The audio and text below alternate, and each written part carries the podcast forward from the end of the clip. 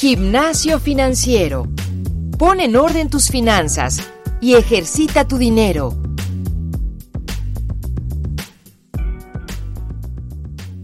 Bienvenidos a un nuevo episodio de Gimnasio Financiero.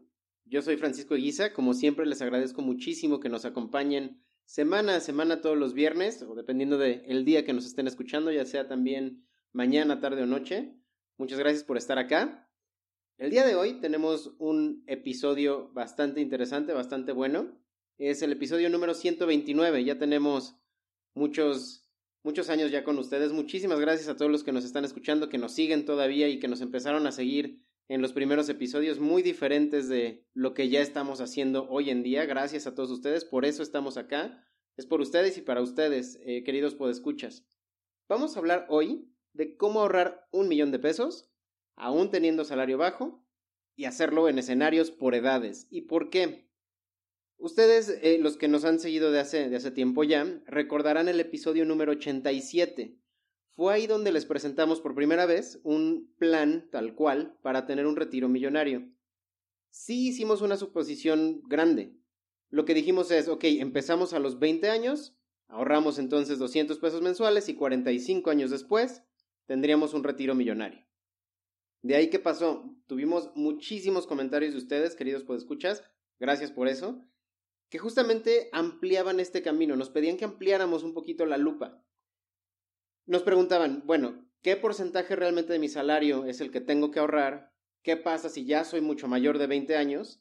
¿Qué pasa también si, si mi retiro está en el promedio de México y que es más o menos a los 65 años? En fin, muchísimas preguntas que el día de hoy vamos a tratar de responder y lo vamos a hacer específicamente con escenarios distintos. Ahora bien, voy a tomar específicamente el comentario que nos envió Felipe Casas. Él nos envió un correo electrónico, recuerden, por favor, queridos podescuchas, ustedes también pueden contactarme directamente en franciscojavier@cubofinanciero.com o también lo pueden hacer en el grupo de Facebook si buscan en esta red social Gimnasio Financiero Podcast, nos van a encontrar. Entonces, voy directamente al comentario de Felipe, que nos dice lo siguiente.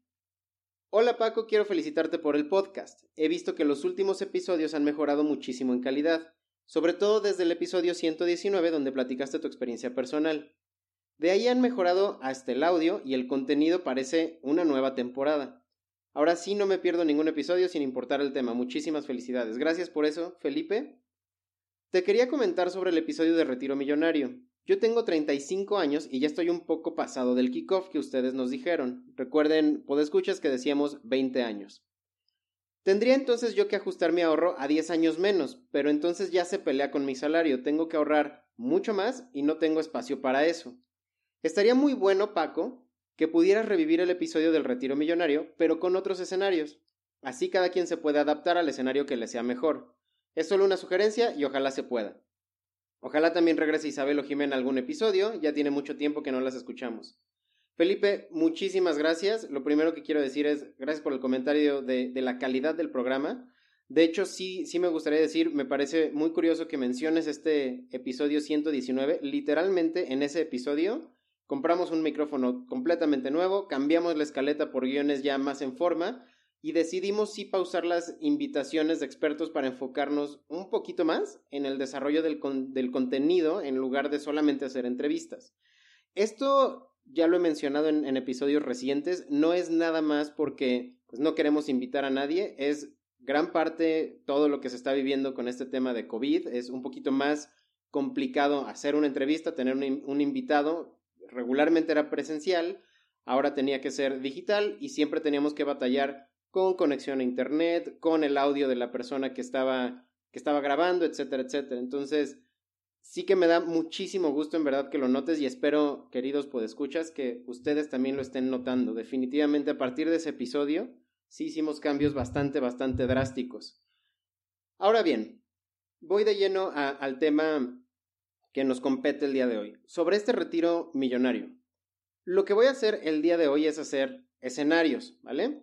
Les voy a comentar primero las reglas. Eh, como dije, voy a tomar el comentario de Felipe eh, para tenerlo como columna vertebral, pero podemos empezar a hacer suposiciones un poquito más drásticas acorde a lo que nos menciona justamente Felipe. La primera regla es, estamos tomando un sueldo o un salario debajo del promedio. Ahora, ¿qué es un sueldo debajo del promedio? Esto es muy importante para que no haya subjetividades. Acorde a un estudio de, del IMSS que es muy, muy reciente, eh, es de agosto de este año, el salario promedio, justamente para agosto del año 2020, es de 401 pesos diarios. Si calculamos con esos 5 días de la semana y 4 semanas al mes, entonces son alrededor de 8.020 pesos mensuales. Ese sería, digamos, el salario promedio que nos dibuja el IMSS en México. ¿Qué pasa entonces? Haremos este ejercicio sobre un sueldo un poco más bajo del promedio, ¿vale? Este sueldo que nosotros estamos eligiendo es de 6.250 pesos mensuales es, de hecho, no nada más un poco más bajo, o sea, son casi dos mil pesos más bajos del promedio mensual que nos está dibujando el IMSS. Y esto lo estamos haciendo justamente para que si alguien que nos está escuchando eh, tiene una percepción de este estilo, no piense que, chin, ya no puedo ahorrar, ya no puedo llegar a esa meta, hasta aquí dejo de escuchar. Vamos paso por paso para que puedan saber que todos, eh, aún con, con, con un salario debajo del promedio que nos dicta el IMSS, lo podemos lograr, ¿vale? La segunda regla, que es una de las que nos dibujó también Felipe, es la edad. Vamos a hacer cinco escenarios diferentes con cinco edades diferentes. La única regla que tenemos aquí, porque sí tenemos que tener, por supuesto, una visión hacia una meta, es otra suposición que hicimos. Queremos llegar a la meta del millón para cuando cumplamos 65 años. Esto tan sencillo porque es la edad de retiro promedio y, de pensión promedio en México. Esto también nos lo dicta el IMSS. Ahora bien, la última regla, ya para empezar con, con los escenarios, que, que también es súper importante, son suposiciones que estamos haciendo.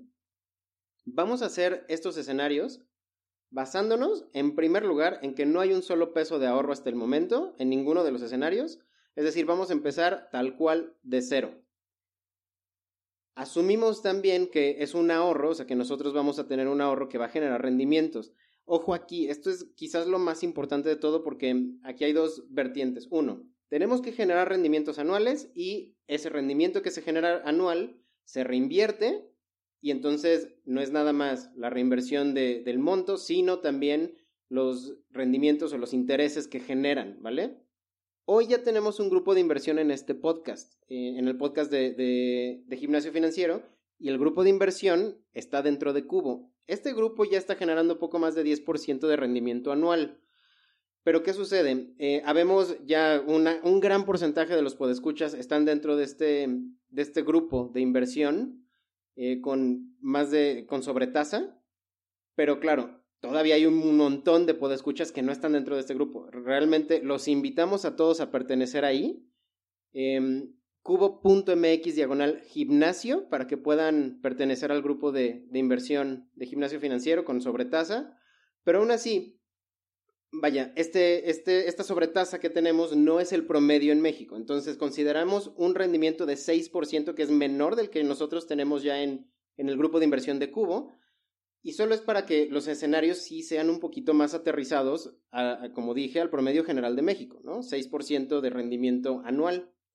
Sí debo insistir otra vez, estos escenarios serían todavía más fáciles si están ahorrando, si están invirtiendo en el grupo de inversión que tenemos ya en Cubo. Repito, cubo.mx diagonal gimnasio y ahí van a poder pertenecer a, este grupo de inversión que tiene ya sobretasa. Ahora sí, para poder empezar de lleno, voy a ir escenario por escenario, ¿vale? Lo importante acá es, en el episodio pasado comentamos qué pasaba si empiezo a invertir o si empiezo a ahorrar a los 20 años, así que voy a quitar esa edad, simplemente no quiero ser repetitivo, así que adiós los 20 años, vámonos primero a los 25 años. Si alguno de ustedes quiere eh, revisitar este episodio, les repito, es el episodio número 87 donde estamos hablando de cómo tener un retiro millonario si empiezo a ahorrar a partir de los 20 años. Ahora bien, vámonos directamente a 25 años. ¿Qué pasa si, si yo ya tengo 25 años y apenas estoy en cero y quiero empezar a ahorrar? La fórmula aquí que tenemos que, que definir es cuánto vas a ahorrar porcentual de tu salario total. Si tienes 25 años es 8%. Recuerden las reglas que, dictaminamos. Esto es sobre este salario eh, más bajo del promedio. En ese salario, significa que tu 8% son 502 pesos al mes, que se traduce a 6.026 pesos al año. Y así, cuando tienes 65 años, tendrás exactamente un millón de pesos. Es un escenario extremadamente sencillo y es, de hecho, el más accesible de este episodio, pero vaya, no mucha gente de las que nos escucha, como fue el caso de Felipe, tiene 25 años, quizás ya perdieron ese kickoff, entonces vámonos al segundo escenario. Digamos entonces que tenemos 30 años. Bajo esta lupa, en lugar de ahorrar 8%, tendrías que ahorrar 11% de ese salario que mencionábamos. ¿Qué representa? Representa 702 pesos al mes, 8.423 pesos al año, y así vas a llegar al millón cuando cumplas los 65 años de edad. Vámonos entonces al escenario de Felipe. Aquí ya, insisto, como estamos tomando la columna vertebral del comentario de Felipe, ok, él nos dice directamente, yo tengo 35 años, ya me perdí del kickoff de los 20, por supuesto entonces me perdí también el de los 25 y el de los 30. En este escenario en el que eh, está viviendo hoy Felipe, ya tenemos 35 años, apenas estamos viendo un escenario para ahorrar esta cantidad, este millón de pesos, y empezando de cero, a partir del día de hoy, empiezo a ahorrar 16% del salario, insistir, es el salario que, mencionamos sobre debajo del, promedio mensual. Ese 16% representa 996 pesos mensuales o, en, en su defecto, 11.946 pesos anuales. Así también se llegan a los 65 años con un millón de pesos. Nos vamos todavía más lejos. Dije que había cinco escenarios. Este es el cuarto. ¿Qué pasa si ya tengo 40 años? Nunca he pensado en el ahorro y apenas voy a comenzar. Este escenario sí que es un poquito más difícil, pero aún así es lograble, es accesible de alguna manera. Tendríamos que ahorrar 23% del salario, es casi una cuarta parte si, es, si es algo, y tendríamos que apartar entonces 1.443 pesos mensuales o 17.316 anuales. Otra vez, llegamos a la meta del millón a los 65. Y todavía me voy a ir un paso más, más drástico, que si este último escenario es el más complicado, yo tengo 45 años, bueno, no yo, pero cualquier persona que tenga 45 años tendría que empezar ahora a retener 35% del salario. Son más o menos 2.164 pesos mensuales 25.972 anuales, y es que aún así llegamos a la meta que tenemos de el millón eh, cuando cumplamos 65. Claro, sí es que es mucho más difícil porque solamente nos estamos permitiendo 20 años de ahorro. Y sí que está apretado en cuanto a percepciones mensuales, pero aún así lo importante aquí es decir que no es imposible, aun cuando ya tengo 45 años y apenas voy a empezar a pensar en mi retiro, tengo todavía alrededor de 20 años para hacerlo bien y con un salario incluso bajo, podemos llegar a, tener este, este, retiro millonario. ¿Qué es importantísimo volver a destacar? Esto es bajo un promedio salarial bajo. Tengan todos ustedes, queridos podescuchas, tengan claro que si se mantienen en el porcentaje de ahorro mensual, llegarían a su meta en menos tiempo si su salario es mayor. Voy a tomar otro ejemplo, ejemplo de Felipe otra vez. Si en lugar de, percibir 6 mil pesos mensuales, digamos que percibe 12 mil pesos mensuales, mientras siga destinando 16% de su salario en este escenario de 35 años, ahora subiría a casi 2 mil pesos mensuales y llegará a su meta en la mitad del tiempo. Esto es súper, súper importante. Aquí hay dos vertientes. Yo puedo decidir en estos escenarios si me mantengo por la edad, es decir, 30 años, 35 años, 40, 45 años, en esa edad me mantengo bajo el porcentaje de mi, de mi salario y simplemente sigo avanzando acorde a, llegar a los 65, probablemente llegue antes entonces, eh, o igual me quedo en, la misma suposición de los años, de la edad, 30 años, 35 años, 40 años que, que ya tenga de edad, y en lugar de irme por el porcentaje, que es lo que me hubiera hecho llegar más rápido a esa meta, me voy a ir exactamente por el monto. Entonces, ok, tengo 30 años, serían 702 pesos al mes, 35 años, serían 996 eh, pesos al mes, 40, 1443 y así sucesivamente. De esa forma, entonces, tal cual, cuando cumpla 65, voy a llegar a mi, a mi meta de, tener un retiro millonario. Entonces, aquí hay de dos, eh, dos verticales principales. Me voy por el porcentaje, y dependiendo de mi salario, entonces puede ser que llegue mucho antes a esa, a esa meta del millón o me voy por el monto y ahí sin duda, sí o sí, voy a llegar cuando tenga 65 eh, años cumplidos. Entonces, definitivamente creo que eh, es, un ejercicio que nos va a hacer contestar una pregunta que, nos dicen mucho y que nos, nos han enviado muchísimo ustedes, queridos podescuchas.